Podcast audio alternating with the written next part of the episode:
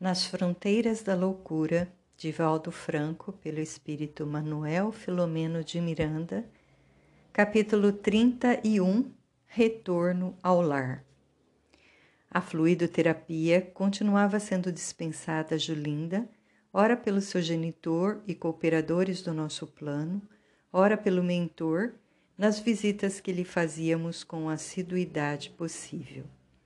Afastada a causa da perturbação, os efeitos foram passando a pouco e pouco, enquanto a paciente, inspirada pelos amigos espirituais, foi modificando a paisagem mental, adotando um comportamento de raciocínios mais profundos e positivos, enquanto anelava pelo restabelecimento, cultivando imagens otimistas. O tratamento psiquiátrico, por sua vez, contribuía para a indispensável harmonização do sistema nervoso, facultando que dez, dez dias após a visita dos familiares ela recebesse alta, retornando ao lar. Porque ainda debilitada, Dona Angélica instou por tê-la em casa com o esposo, evitando sobrecargas de tarefas perfeitamente dispensáveis.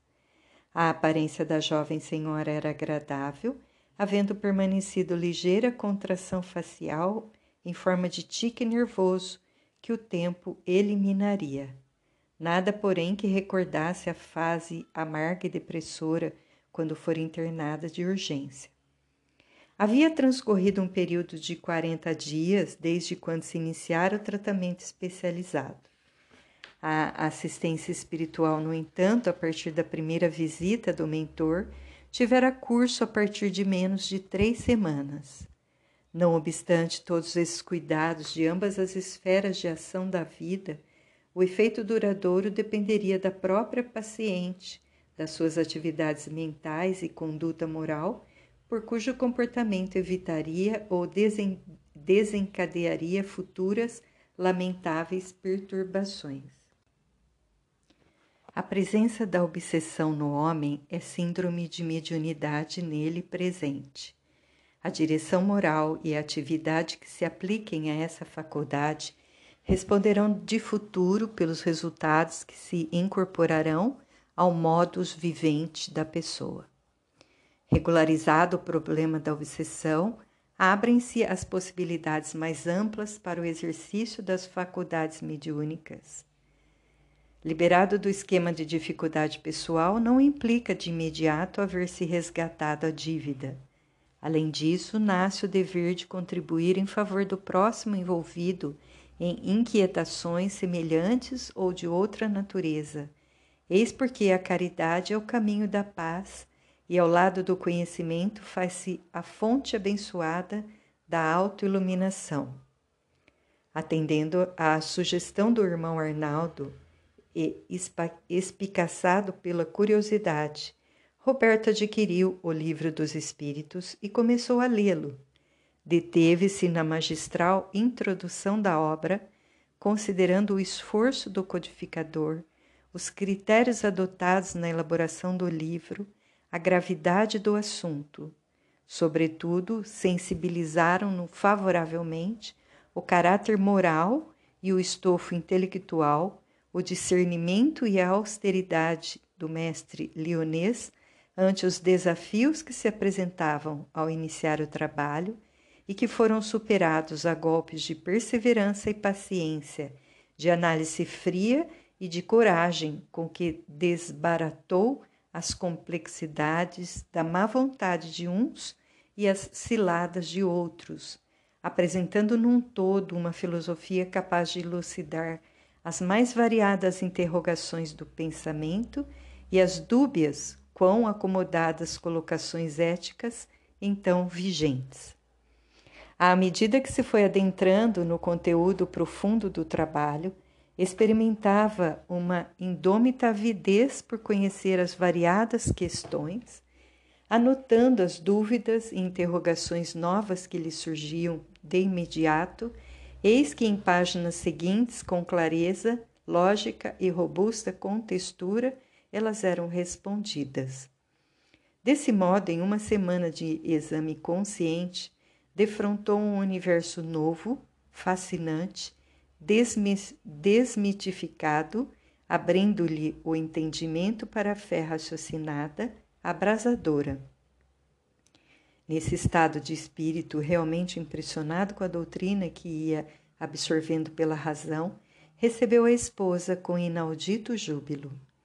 Dona Angélica, por sua vez, em face do seu temperamento dócil, da sua formação religiosa, recebeu de presente da amiga Cibele um exemplar de O Evangelho segundo o Espiritismo, igualmente da autoria de Allan Kardec.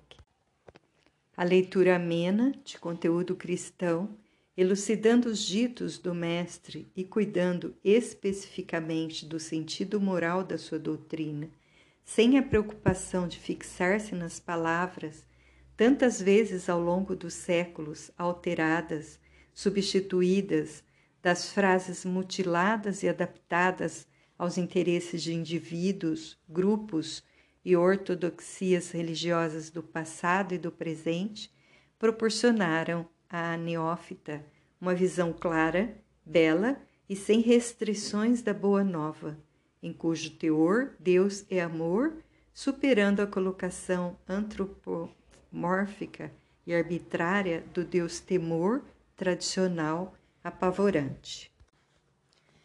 Desdobrando a justiça divina através da reencarnação, o Evangelho projeta-lhe luz de meridiana claridade nos textos que, de outra forma, seriam absurdos, melhor interpretando as palavras de Jesus e suas diretrizes a respeito da vida, da imortalidade, dos renascimentos corporais e da ação da caridade, sem cuja vivência não há salvação para ninguém.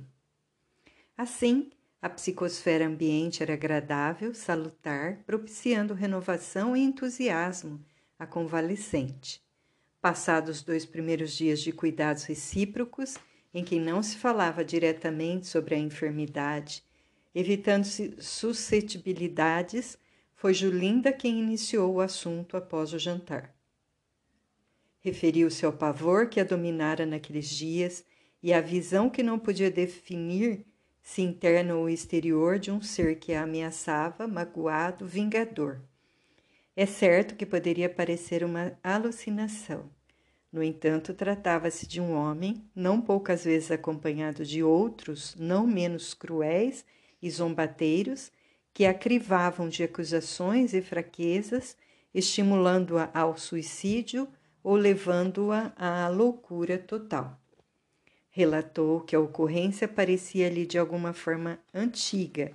Sentia-se antes do internamento atormentada, sem motivo aparente, o que lhe produzia as mudanças bruscas de humor, insegurança e certa desconhecida mágoa contra a vida. Após o aborto, que se sentiu impelida a praticar por um estranho, poderoso sentimento de revolta contra o ser em formação, é que tudo se modificou de chofre para pior. Demais a consciência afligindo-a, como que propiciara uma ponte para que aqueles seres vingadores atravessassem a distância que ainda os parecia separar, alcançando-a inexoravelmente. Os seus sofrimentos eram inenarráveis. Nesse comenos, sonhou com um ser angelical, arrependendo-se do aborto e predispôs-se à maternidade, iniciando-se então fase nova. A conversação amena, sem retoques, atraiu-nos ao benfeitor e a nós que passamos a participar do momento elevado, procurando alargar o entendimento dos familiares do irmão Juvencio, igualmente presente e jubiloso em torno das questões espirituais. Desse modo, tocando as têmporas de Dona Angélica, Dr. Bezerra passou a inspirá-la. A gentil senhora, depois das palavras da filha, ungidas de sinceridade, obtemperou. Cremos na sua narrativa total. Estamos, Roberto e eu, adquirindo uma compreensão diferente e mais completa daquela que tínhamos anteriormente sobre muitas coisas. Estou lendo um livro e encontro-me num capítulo que aclara o que você acaba de dizer. Vou buscá-lo. Levantou-se, tomou o Evangelho segundo o Espiritismo e, com satisfação, abriu no capítulo 12: Amai os vossos inimigos, passando a ler com calma o item número 6, detendo-se mais particularmente no seguinte texto: Outrora, sacrificavam-se vítimas sangrentas para aplacar os deuses infernais que não eram senão os maus espíritos. Aos deuses infernais sucederam os demônios, que são a mesma coisa. O Espiritismo demonstra que esses demônios mais não são do que as almas dos homens perversos, que ainda se não despojaram dos instintos materiais, que ninguém logra aplacá-los senão mediante o sacrifício do ódio existente, isto é, pela caridade. Que essa não tem por efeito unicamente impedi-los de praticar o mal, e sim também o de os reconduzir ao caminho do bem e de contribuir para a salvação deles.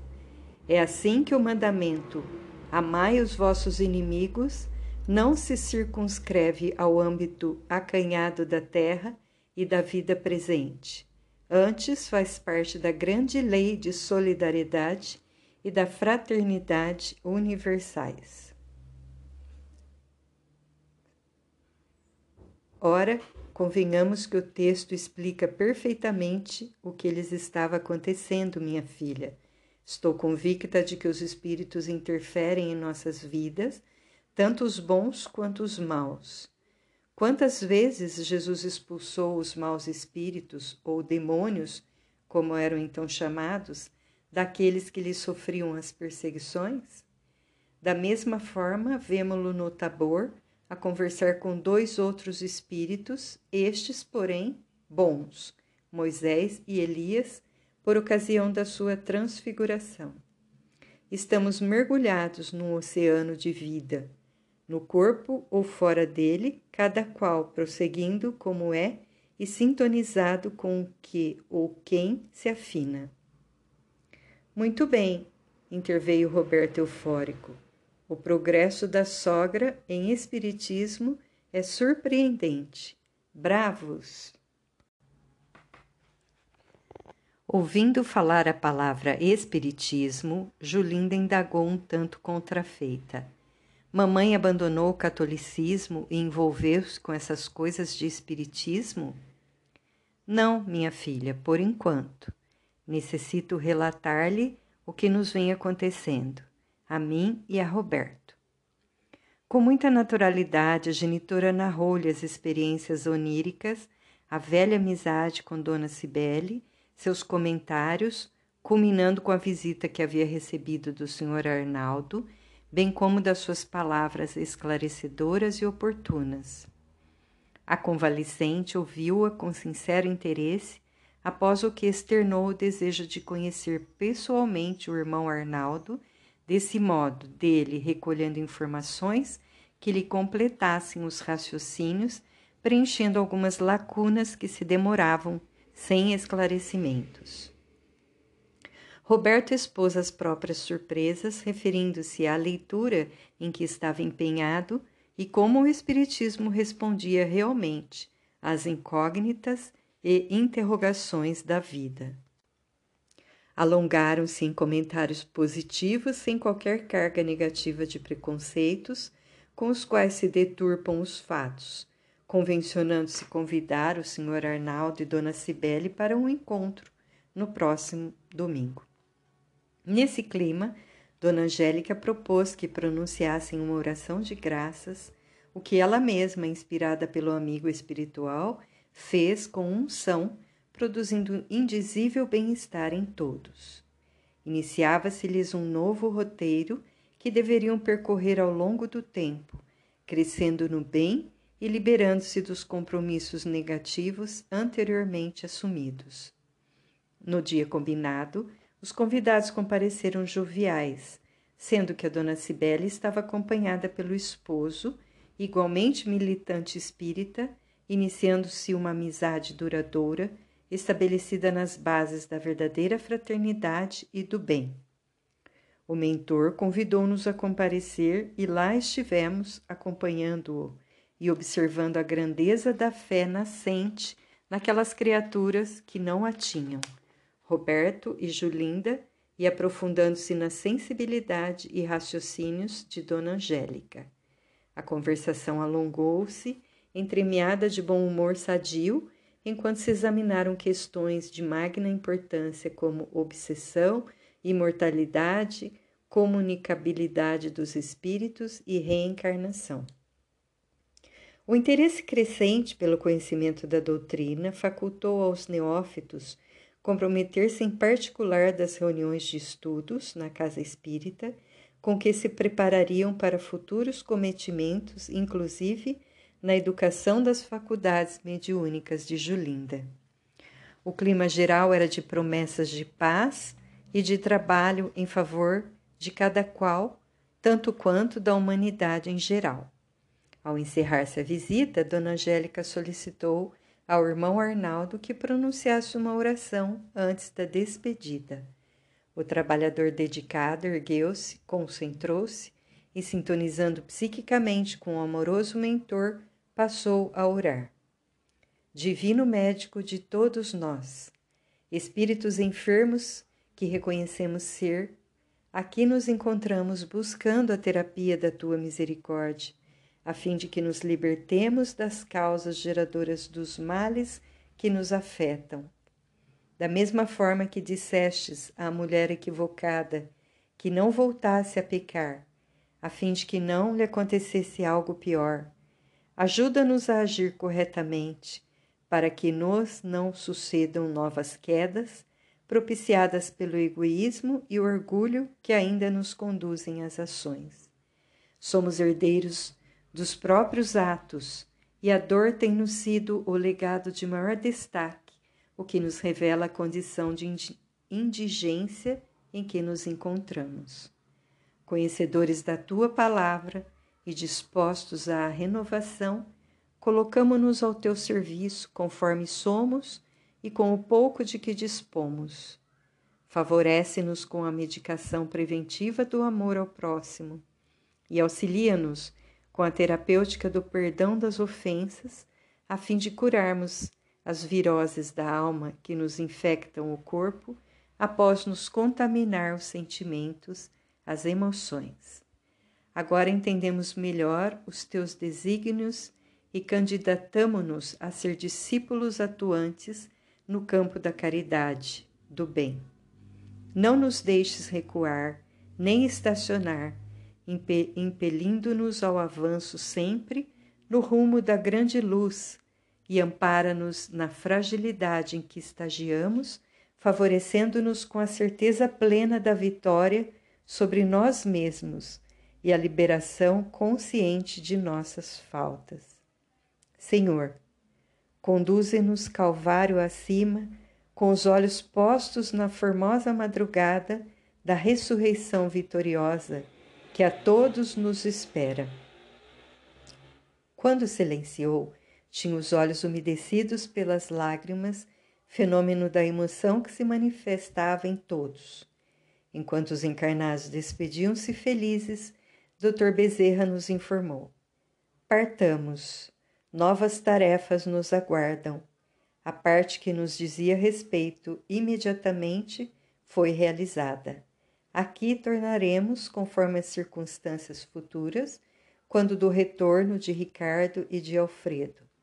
Agora, os nossos queridos amigos têm a doutrina espírita como guia seguro para acertar no bem e crescer para a vida. Fez uma pausa mais larga e concluiu a oração de Dona Angélica foi atendida. Mercê de Jesus, Julinda retornou ao lar. Que Deus os abençoe. O irmão Juvencio agradeceu-nos, ali permanecendo um pouco mais. Fora do lar, as estrelas cintilantes, no cimbório da noite, falavam-nos em luz sobre os mundos felizes que nos aguardam, embora as sombras que ainda se demoram na noite moral da terra onde nos encontramos em serviço de edificação interior do Reino de Deus.